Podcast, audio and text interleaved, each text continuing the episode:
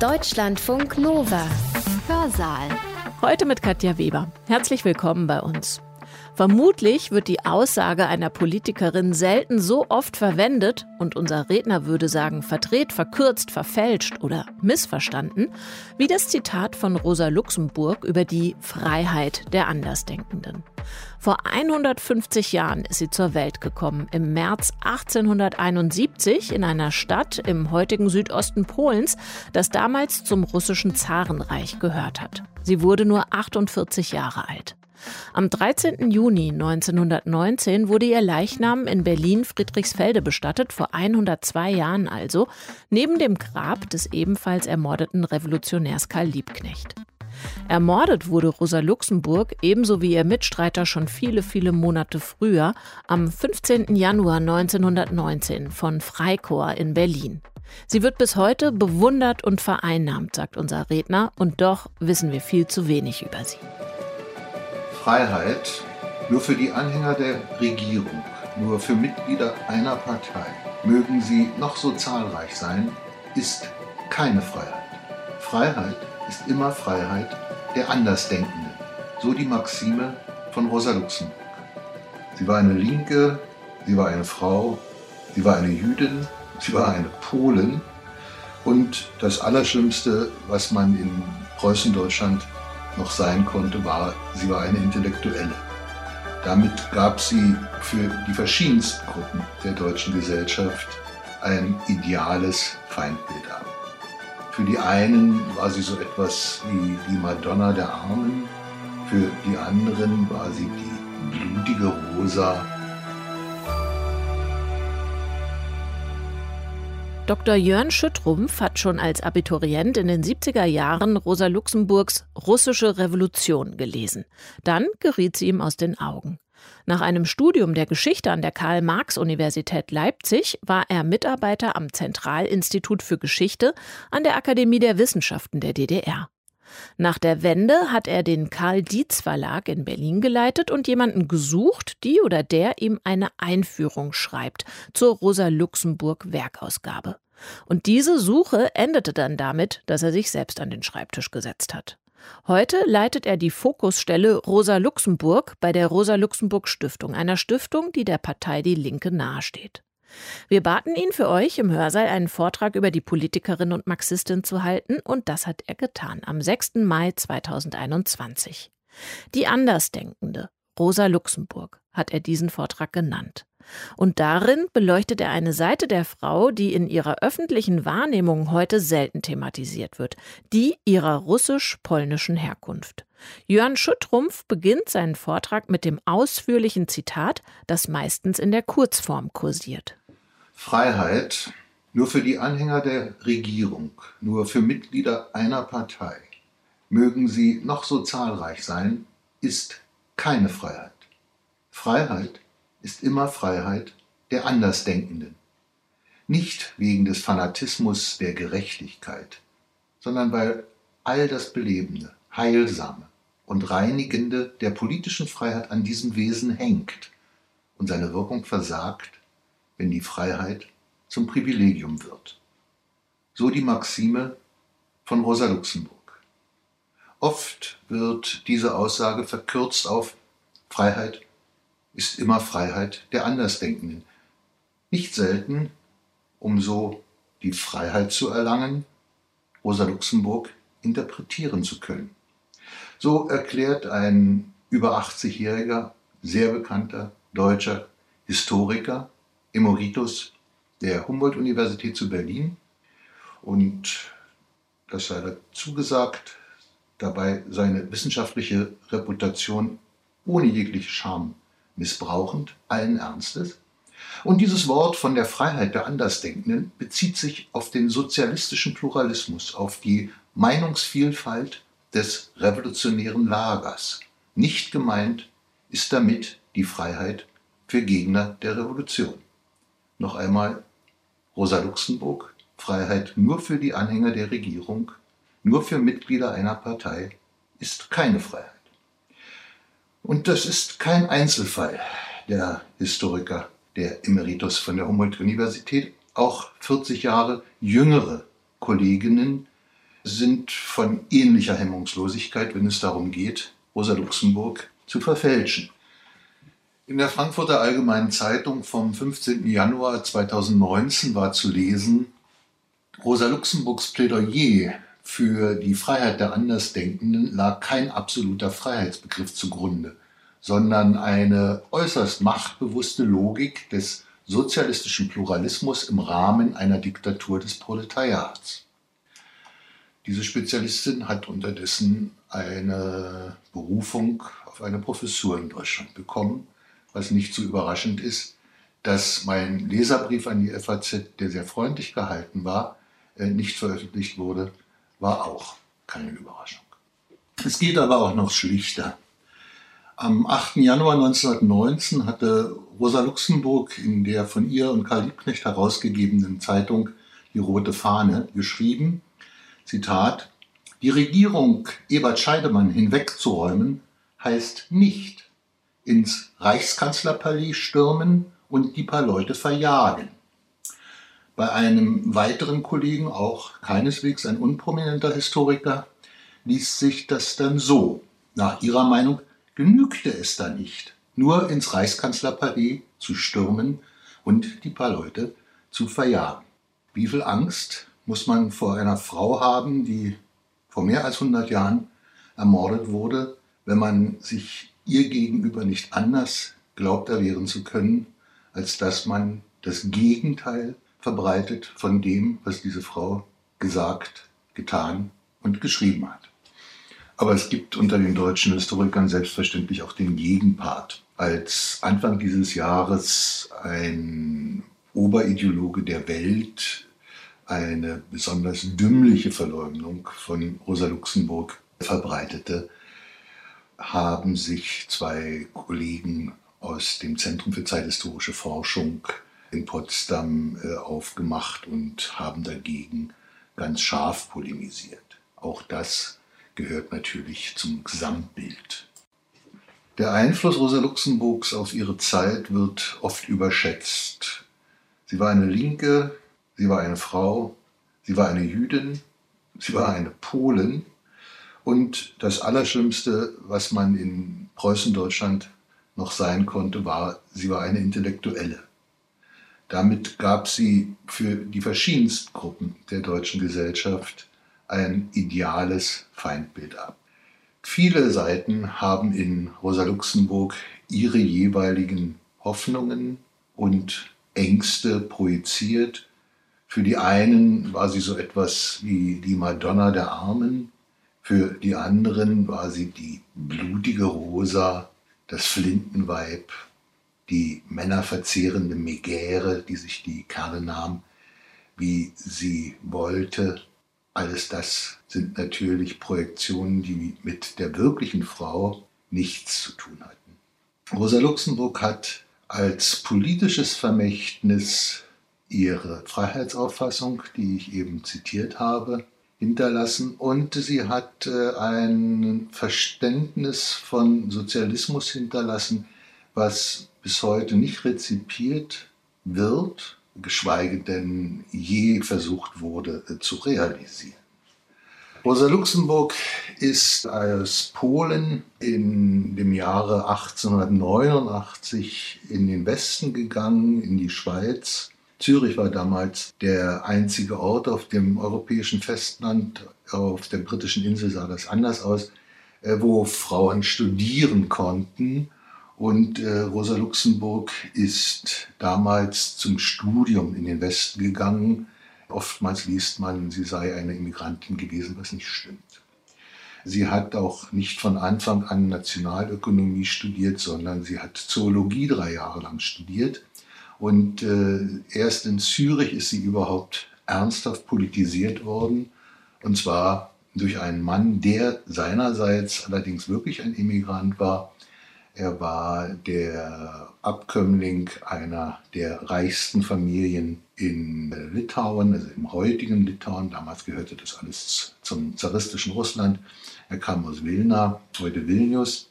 Über ihn ist sie erst an die sozialistische Idee, ist sie an die Idee der Revolution gekommen und hat mit ihm im Dialog ihre Auffassungen entwickelt.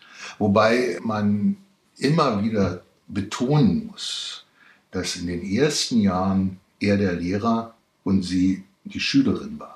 Erst im Laufe der 90er Jahre, in der Zeit des Studiums und der Promotion in Zürich, wurden beide zu gleichberechtigten Partnern, die auf einer Ebene spielten. Anfangs könnte man fast sagen, es war so etwas wie eine GmbH namens Rosa Luxemburg. Der Geschäftsführer hieß Leo Jogiches und die erste Angestellte und Namensgeberin war seine Partnerin.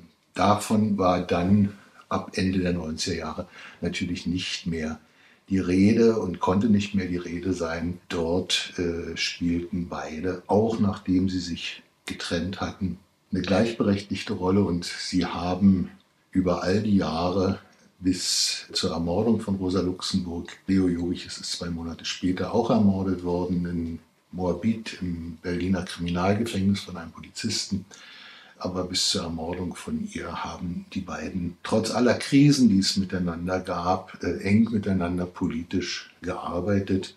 Und wenn man Rosa Luxemburg sagt, muss man immer Leo Jogiches mitdenken und ihn eigentlich auch nennen, was aber höchst selten geschieht.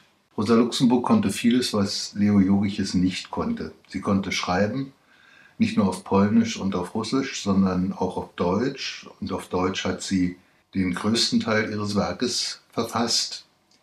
Sie war eine sehr interessante Stilistin und sie liest sich auch bis heute immer noch anregend, nicht nur wegen des Inhaltes, sondern auch wegen der Form ihrer Texte. Wobei man sagen muss, wenn man sich die deutschen Texte genau anschaut, dann merkt man, wann Rosa Luxemburg einen Text geschrieben hat, als sie müde war und wann Rosa Luxemburg einen Text geschrieben hatte, als sie ausgeschlafen war.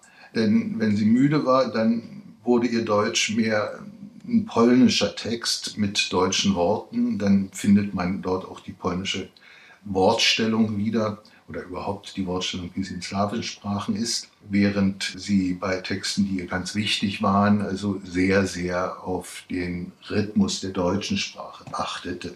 Deshalb sind die Texte sehr unterschiedlich. Und es sind, was aber nicht nur bei Rosa Luxemburg der Fall ist, es ist natürlich auffällig, dass ihre Briefe in einem völlig anderen Deutsch verfasst sind. Dort ist es die emotionale Frau, dort ist es die Mitfühlende, dort ist es die Partnerin und nicht nur Partnerin äh, zu ihrem jeweiligen männlichen Partner, sondern sie hat auch viele Freundinnen und kümmerte sich auch um diese Freundinnen sehr, sehr aufmerksam. Es war eine andere Kultur des Umganges, als sie heute üblich ist. Leo Jogiches war ein Schreibgehemmter. Er kam mit der Feder überhaupt nicht zurecht. Er hat auch sein Studium nicht abgeschlossen. Aus dem schlichten Grunde, er bekam seine Billigarbeiten nicht fertig. Rosa Luxemburg war sogar bereit, sie für ihn zu schreiben, nur er musste das Material aufbereiten und nicht einmal das hat er getan. Andererseits war Leo Jogiches nicht auf einen Beruf angewiesen. Er wurde alimentiert bis zum Ausbruch des Ersten Weltkrieges. Er erhielt äh, aus seinem Erbe jeden Monat einen Scheck, den er zu guten Teilen in die politische Arbeit, also in die polnische Sozialdemokratie steckte. Er selber lebte bescheiden und finanzierte in den 90er Jahren in der Schweiz äh, auch Rosa Luxemburg. Er hat auch später, als sie als Journalistin in Deutschland arbeitete, immer wieder mit Finanzen ausgeholfen, denn Rosa Luxemburg war im Umgang mit Geld nicht besonders glücklich. Da hatte sie keine glückliche Hand. Und äh, das ist aber wohl bei Nationalökonomen nicht so ungewöhnlich.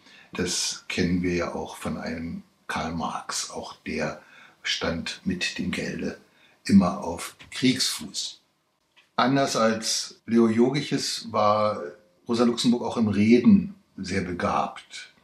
Sie sprach sowohl Polnisch als auch Deutsch und sie füllte sehr schnell große Seele.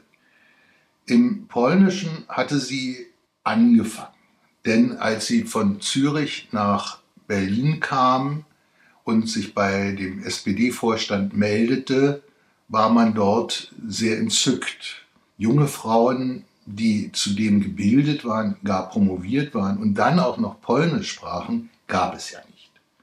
Und so wurde Rosa Luxemburg als erstes gebeten, in den polnischen Teilen des Preußen Deutschlands die Agitation aufzubauen. Zur Erinnerung, der polnische Staat war bis 1918 nicht existent. Polen war aufgeteilt zwischen Russland, das war der Teil, in dem Rosa Luxemburg geboren und aufgewachsen war, Österreich, also das ist die Gegend äh, um Krakau gewesen bis nach Galizien, und dann natürlich der dritte Teil war der preußisch besetzte westliche Teil Polens. Und äh, dort hat Rosa Luxemburg dann für die SPD als erstes gearbeitet.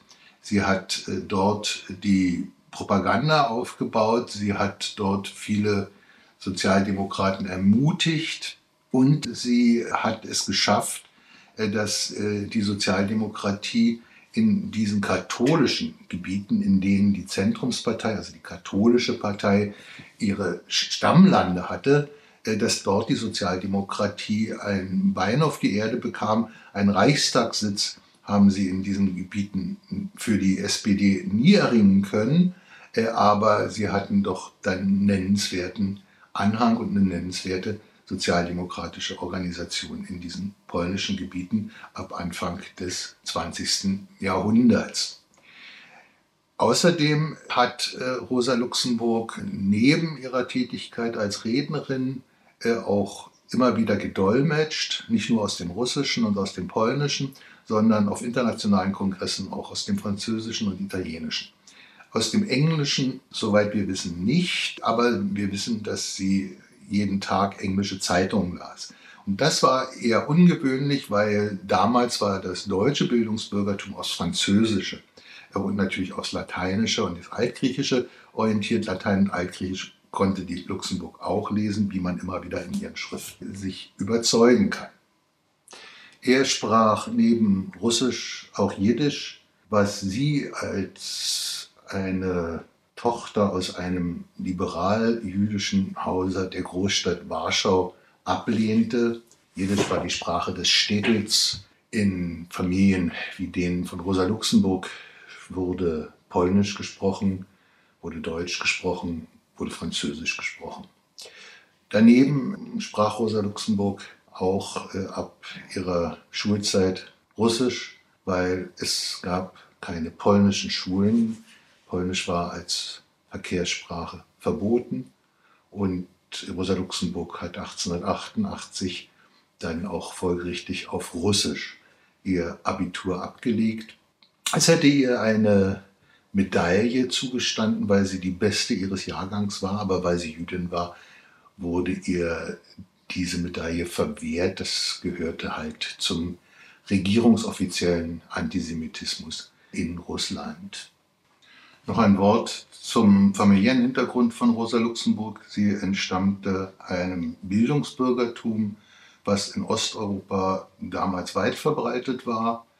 Man muss sich das in einem 200 Kilometer Streifen von der Ostsee, also von Dorpat im Norden, über Warschau, über Tschernowitz bis nach Odessa am Schwarzen Meer vorstellen. Dort lebten Juden, dort lebten Polen, dort lebten Ruthenen, heute nennt man sie Ukrainer, äh, Rumänen natürlich. Und äh, es war ein vorgoethisches Bildungsbürgertum, ein vorkapitalistisches Bildungsbürgertum. Rosa Luxemburgs Vater war zwar Holzhändler, aber er war nicht besonders erfolgreich. Also Geld war in dieser Familie anders, als man es oft in der Literatur liest, Mangelware. Dafür gab es Bildung, gab es Kultur. Der Vater selbst war in Deutschland zur Schule geschickt worden und zu Hause wurde Goethe gelesen und zu Hause wurde Schiller gelesen. Aber Goethe saß eigentlich jeden Abend mit am Abendbrottisch. Und äh, wenn man sich die Texte von Rosa Luxemburg anschaut, in sehr, sehr vielen Texten sind Anspielungen auf Goethe oder auch ganze Zitate das war damals selbstverständlich. Dieses Bildungsbürgertum, soweit es jüdisch war, ist komplett vernichtet worden. Es ist aber auch in seinen anderen ethnischen Teilen äh, zwischen 1914, also dem Ersten Weltkrieg, der ja über dieses Gebiet hinweg ging, dann kam die russische Revolution und der Bürgerkrieg und dann natürlich als das Schlimmste der Holocaust, bei dem die jüdische Bevölkerung in dieser Gegend fast komplett ermordet wurde von Deutschen. Und von diesem Bildungsbürgertum weiß man heute nur aus der Literatur. Wir haben keinen direkten Zugang mehr dazu und unsere Rekonstruktionen sind immer unfertig. Dessen muss man sich bewusst sein. Aber das ist der familiäre Hintergrund, aus dem Rosa Luxemburg kam. Es war völlig selbstverständlich, dass man mehrsprachig war und es war völlig selbstverständlich, dass man nicht nur in Polen oder in Warschau lebte, sondern man lebte in Europa. Also die Vorfahren äh, von Rosa Luxemburg hatten in Belgien gelebt. Ihr Großvater war aus politischen Gründen nach Berlin geflüchtet, ist hier auch 1872 in Berlin gestorben und beerdigt. Und äh, es gab einen regen Austausch quer durch Europa und auch die Brüder von Rosa Luxemburg sind zum Teil also ausgewandert. Äh, eine Bruder lebte dann in London, war ein sehr erfolgreicher Kaufmann, der andere in den Niederlanden. Das war aber nichts Besonderes. Rosa Luxemburg war stolz auf ihre polnische Herkunft. Sie liebte die polnische Sprache und pflegte sie. Ihr Lieblingsdichter war Adam Mickiewicz im Polnischen, Goethe war es im Deutschen aber sie liebte das Polnische nicht so, dass sie es zu einem polnischen Nationalismus gebracht hätte. Ganz im Gegenteil. Rosa Luxemburg fühlte sich als Weltbürgerin und äh, hatte in ihrer Kindheit und in ihrer Jugend den russischen Chauvinismus, der ja in einer sehr unangenehmen Weise sich mit Antisemitismus paarte, erlebt und hatte darunter auch gelitten. Und ihre Antwort war anders als die vieler ihrer polnischen Mitbürger keine Entwicklung eines polnischen Nationalismus, sondern sie verstand sich als Europäerin. Und sie wurde in dieser Haltung dann in Westeuropa bestärkt, anders als die meisten Osteuropäer, die in Zürich studierten. In Zürich studierten die Frauen natürlich vor allem, äh, weil woanders war es in Europa außerhalb der britischen Inseln nicht möglich, waren Immigrantinnen und die lebten in Parallelgesellschaften. Also die kamen in Westeuropa, die kamen in Zürich oder viele lebten dann auch in Paris äh, in diesen Gesellschaften nie wirklich an. Während die Luxemburg, die ja keine Immigrantin war, die ja wegen Bildung in die Schweiz gegangen war, in beiden Welten lebte und sie wurde zu einer Westeuropäerin, die ihre osteuropäischen Wurzeln nie verleugnet hat, aber sie übernahm die Werte der westlichen Aufklärung und die wurden zur Grundlage dann auch ihrer politischen Philosophie. Wie ernst es Rosa Luxemburg mit der Ablehnung des Nationalismus war, zeigte sich schon am Anfang ihrer politischen Arbeit, als 1892 in Paris die polnische Sozialistische Partei, die PPS, gegründet wurde, traten Leo Jogiches als auch ihre Freunde Julian Machlewski, als auch ihr Freund äh, Adolf Warski und Rosa Luxemburg selbst dieser Partei bei. Als aber diese Partei wenige Monate später den polnischen Nationalstaat als das erste Ziel des polnischen Sozialismus ausrief, trennten sich die vier wieder von dieser Partei und bildeten in Zürich 1893 eine eigene sozialdemokratische Partei, die Sozialdemokratie des Königreichs Polen. Mit dem Begriff Königreich Polen, was offiziell bis 1867 existiert hatte, war der russische Teil Polens gemeint und äh, auf diesen Teil konzentrierte diese polnische Partei ihre Tätigkeit, weil das war der einzig wirklich durchindustrialisierte Teil Polens, wo es also auch massenhaft Arbeiter gab. Äh, und diese Partei fing an mit der Herausgabe einer illegalen Zeitung. Diese Zeitung wurde nicht in Zürich gemacht, sondern in Paris. In Paris war das Zentrum der polnischen Immigration und dort saßen auch die polnischen Setzer und die polnischen Drucker. Und äh, Rosa Luxemburg wurde von Leo Jogiches regelmäßig nach Paris geschickt, äh, um diese Zeitung zu machen. Er selber war dazu nicht in der Lage. Marchlewski und Warski arbeiteten mit und arbeiteten auch zu. Äh, Jogiches las lediglich die Texte gegen und korrigierte und redigierte natürlich. Da war also ein reger Postverkehr zwischen Zürich und Paris in dieser Zeit. Das ging bis 1896. Diese Zeitungen wurden damals schon auf Dünndruckpapier hergestellt und dann durch das Deutsche Reich geschmuggelt bis zur russisch-preußischen Grenze. Und dann wurden die mit Pferdewagen in die Industriezentren äh, Polens, also äh, nach Łódź, nach Warschau und nach Białystok äh, geschmuggelt. Und das ganze Unternehmen schien anfangs ja ein bisschen größenwahnsinnig zu sein, dass also vier junge Leute in Zürich eine Partei gründen, die äh, finanziert wurde von Jogiches und dass diese Partei irgendwie auch nur eine Chance haben würde, im russischen Teil Polens ein Bein auf die Erde zu bekommen. Es gelang aber, immer wieder auch unterbrochen durch sehr grausame Verfolgungen, 1896 bis 1900 mussten sie sogar die Tätigkeit äh, in Polen ganz einstellen. Ab 1900 äh, kam dann die nächste Welle. Und als die Revolution 1905 ausbrach, die ja nicht nur in den russischen Teilen tobte, sondern vor allem in den polnischen Teilen des russischen Reiches, was heute weitgehend vergessen ist, hatte diese Partei, die mit vier jungen Leuten 1893 angefangen hatte, 30.000 Mitglieder. Rosa Luxemburg und ihre Freunde lehnten den polnischen Nationalstaat nicht ab, weil sie etwas gegen die polnische Nation hatten, sondern weil sie der Meinung waren, dass in einem polnischen Nationalstaat die progressiven Kräfte der Arbeiterbewegung viel schwächer wären als in einem russischen Staat, zu dem Teile Polens gehörten, wenn sich dort die entstehende polnische und die noch jüngere russische Arbeiterbewegung miteinander zusammentaten, das war das Ziel von Rosa Luxemburg und Leo Jogiches, wäre es möglich, den Zarismus zu stürzen. Zur Erinnerung, der Zarismus, also ein grauenvolles, willkürliches Polizeiregime in Russland, war ein Völkergefängnis. Es waren ja nicht nur Polen dort unterdrückt, sondern Kaukasier und Tataren und etliche andere Völkerschaften.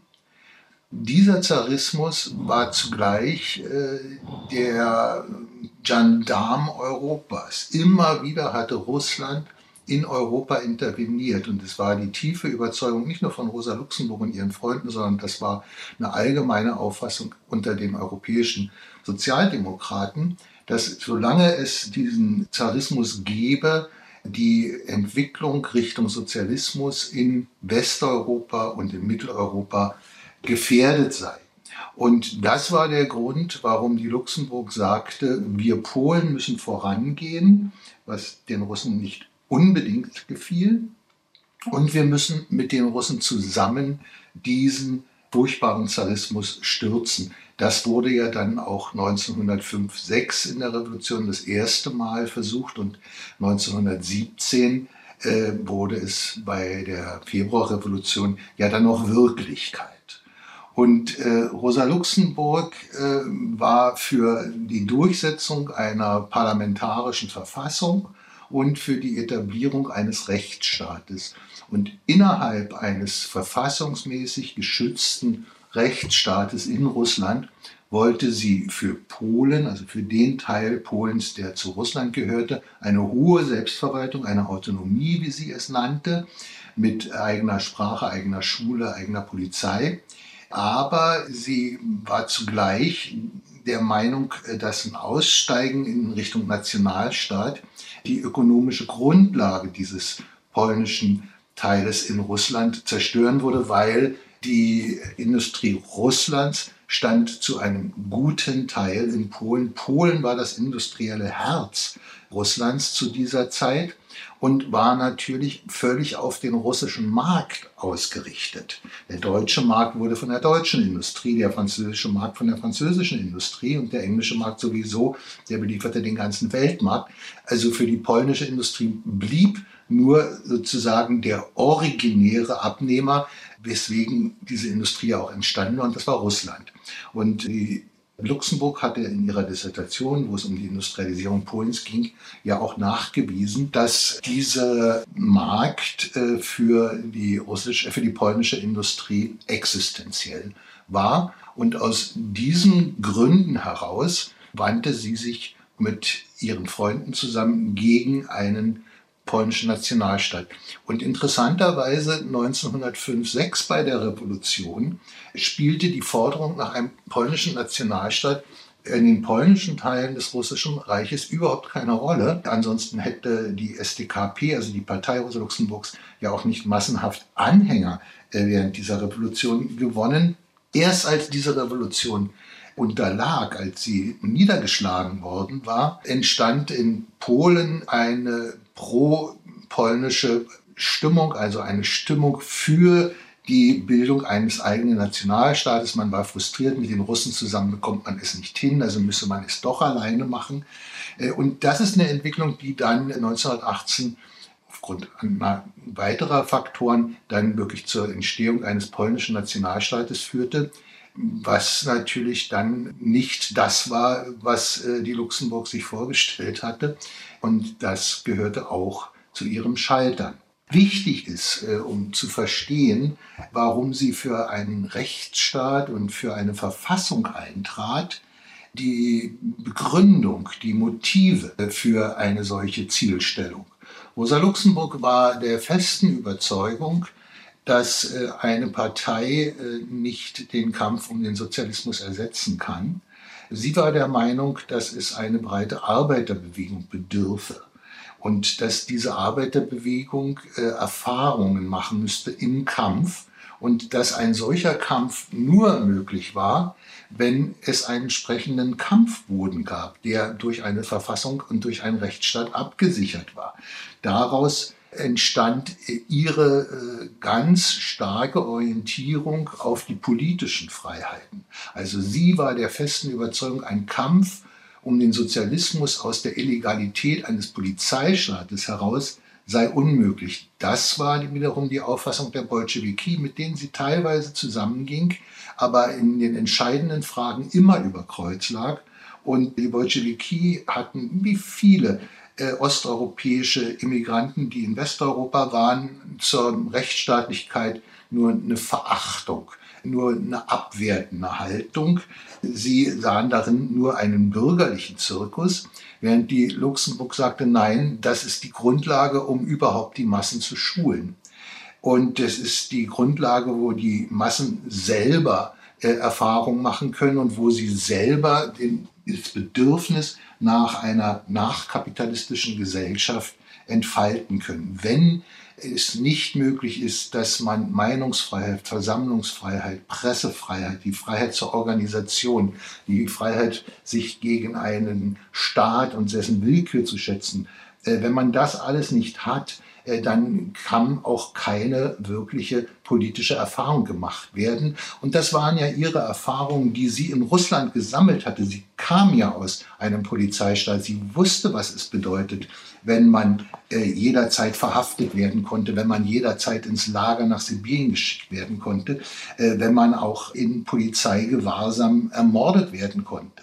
Und deshalb hatte sie dann nicht erst in Westeuropa, aber dort dann sozusagen mit noch größerer Vehemenz ihre Orientierung entfaltet auf die politischen Freiheiten, abgesichert durch einen Rechtsstaat und durch eine Verfassung.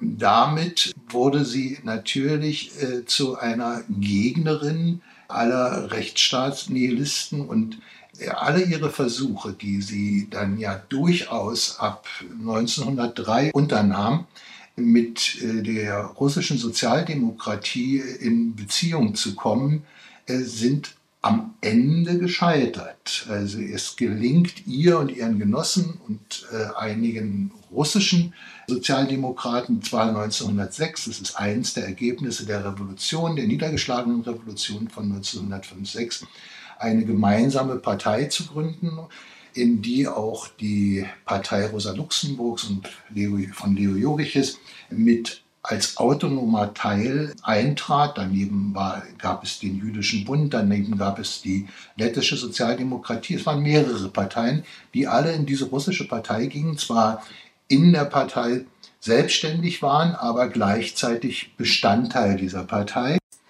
Die russische Partei war 1898 gegründet worden und hatte sich auf ihrem zweiten Parteitag 1903 in zwei Flügel gespalten, in die sogenannten Bolschewiki, also die Mehrheit, und die sogenannten Menschewiki, die Minderheit. Das war eine Momentaufnahme auf diesem Parteitag gewesen. In der Folgezeit bis zur Revolution 1917 waren in Wirklichkeit die Menschewiki immer weit in der Mehrheit und die Bolschewiki in der Minderheit. Aber trotzdem bürgerten sich diese Namen ein. Beide Flügel wurden 1906 angesichts der Revolution sehr, sehr stark bedrängt, auch von den Polen, aber nicht nur, doch ihre Fehde zu begraben und äh, gemeinsam in diese russische Partei, zu der die Letten, zu der die Polen, die Juden und so weiter kamen, mit einzugehen. Und das taten dann beide Flügel auch, aber es gingen die Kämpfe dann auch in dieser Partei weiter und es waren nicht zuletzt die Bolschewiki um Lenin herum, die äh, immer wieder äh, versuchten, äh, diese Partei zum Scheitern zu bringen, was dann 1912 auch gelang. Und es gelang Lenin nicht nur die russische Partei zu spalten und aus den Bolschewiki eine eigene Partei zu machen, sondern es gelang ihm auch, Teile der Polen, die in der SDKP, also in der Partei Rosa Luxemburgs waren, äh, gegen die Zentrale, die ja in Berlin saß, äh, aufzubringen. Und äh, diese Partei wurde dann gespaltet, sodass also ein guter Teil der polnischen Sozialdemokratie, der ursprünglich zur Partei Rosa Luxemburgs und von Leo Jogiches gehörte, dann bei den Bolschewiki landete. Aus diesem Teil ist dann 1918 noch zu Lebzeiten Rosa Luxemburgs im Dezember und auch mit ihrer Zustimmung und auch mit der Zustimmung von Leo Jogiches, die nun beide in Berlin in der Revolution waren, aber angefragt worden waren, ist dann die Kommunistische Partei Polens entstanden, die sich noch mit einer anderen Partei vereinigte und diese Partei hat die ganze Zeit bis 1937 in der Illegalität gewirkt. Äh, in den 30er Jahren waren dann die Führungskader dieser Partei, das waren etwa 2000 Menschen, äh, fast alle im Exil in der Sowjetunion. Und der Hass der stalinschen Führung auf diese polnische Partei, die sich nie ganz der stalinschen Führung untergeordnet hatte, war so groß, dass 1937 dann diese Partei zu einer faschistischen Organisation erklärt wurde von den Russen und äh, alle 2000 äh, Mitglieder wurden ermordet, unter anderem auch Adolf Warski, einer der vier, die 1893 zusammen mit Rosa Luxemburg und Leo Jogiches diese Sozialdemokratie des Königreichs Polen gegründet hatten. Sowohl die Bolschewiki als auch sehr viele Menschewiki als auch natürlich Rosa Luxemburg plädierten in Russland für eine Revolution. Sie sahen sie als unvermeidlich an, weil anders der russische Polizeistaat nicht besiegt werden würde können. Alle waren sich in dieser Frage einig. Äh, der Dissens begann in der Frage, was eine Revolution in Russland herstellen könne. Welche Staatlichkeit wäre denn möglich? Und die Bolschewiki, die ohnehin äh, Rechtsstaatlichkeit und Verfassung und dergleichen ablehnten, sahen äh, die Möglichkeit, Russland zum Sozialismus durchzumarschieren, allerdings natürlich nur im Verbund äh, mit Westeuropa. Zumindest war das die Auffassung bis in die frühen 20er Jahre. Erst unter Stalin wurde dann der Sozialismus in einem Lande ausgerufen. Wo der endete, ist allgemein bekannt. Und Rosa Luxemburg war hingegen der festen Überzeugung, dass ein Sozialismus in Russland nicht auf der Tagesordnung stehe. Sie meinte natürlich klar, wenn äh, in Westeuropa es auch zu einer revolutionären Entwicklung käme, dann würde man über das Ganze nochmal neu nachdenken müssen. Aber sie setzte anders als die Bolschewiki sehr realistisch äh, auf die Möglichkeiten und sie hatte lang genug in Westeuropa gelebt, in der Schweiz, in Frankreich äh, und die meiste Zeit dann in Deutschland, in Berlin. Und äh, sie wusste, dass also eine Revolution möglicherweise am Ende eines Krieges ausbrechen könne, was ja dann 1918 in Deutschland, Österreich und Ungarn ja auch tatsächlich passierte, dass man aber nicht auf diesen Skat wetten solle.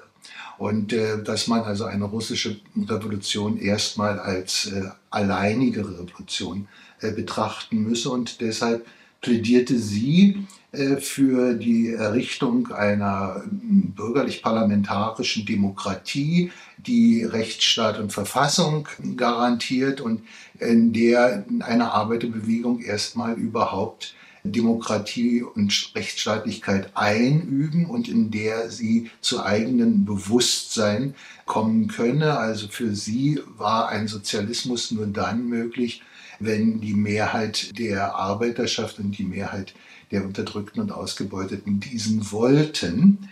Also daraus resultierte natürlich auch der tiefe Dissens im Verständnis was der Sinn einer Partei sei. Während die Bolschewiki der Meinung waren, es reiche aus, einen fast als Geheimbund geführten Apparat äh, zu haben, der an der Stelle der Massen die Revolution macht, der, dem die Massen lediglich zu folgen haben, was äh, 1917, 18 tatsächlich in Russland ja auch ein paar Monate lang funktionierte es war halt ein Bauernland und kein Arbeiterland, anders als Deutschland oder Großbritannien gar.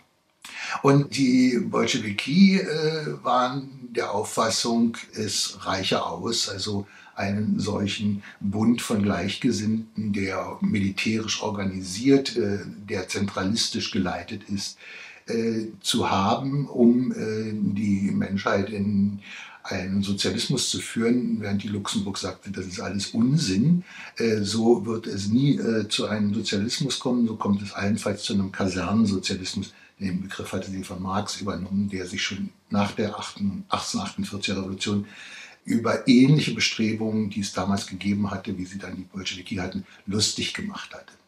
Und das war äh, die Luxemburg, die der festen Überzeugung war, wir können in dieser Revolution äh, nur dann etwas bewirken, wenn wir diese Revolution so weit wie möglich nach links treiben. Sie schloss selbst eine kurzzeitige Machtübernahme durch die Sozialdemokratie keineswegs aus, aber äh, sie war sich darüber im Klaren und hat das dann allerdings nur auf Polnisch immer wieder publiziert nach der Niederlage der Revolution von 1905-6 dass äh, selbstverständlich so eine Machtübernahme nicht endgültig sein würde. Sie wäre nur temporär und es würde auf jeden Fall zu einem Rückschlag kommen, weil die russischen Verhältnisse für eine sozialdemokratische Regierung noch nicht reif seien.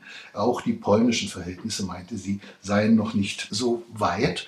Und selbst im Bestandteil eines russischen Großstaates, von dem sie ja immer ausgegangen ist, Deshalb war sie der Meinung, ähm, wenn es zum Sturz einer sozialdemokratischen Regierung käme, sei es nicht so sehr von Schaden.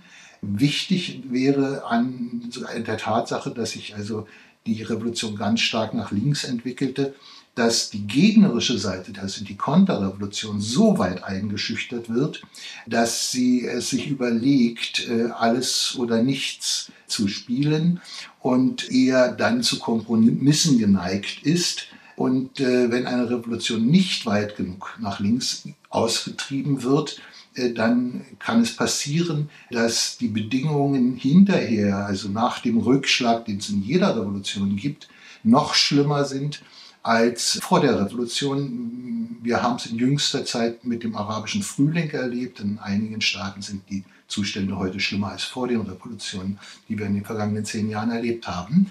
Und äh, dessen war sich die Luxemburg schon vor über 100 Jahren völlig klar. Deshalb war sie der Meinung, ja, wir wollen die Revolution, ja, diese Revolution muss nach links ausschlagen und ja, es wird äh, Opfer geben und es wird eine Niederlage am Ende stehen, aber wenn äh, die Revolution weit genug nach links ausschlägt, dann wird am Ende ein Rechtsstaat und eine Verfassung, sei es eine Republik, sei es eine konstitutionelle Monarchie, da meinte sie, ist alles denkbar, stehen.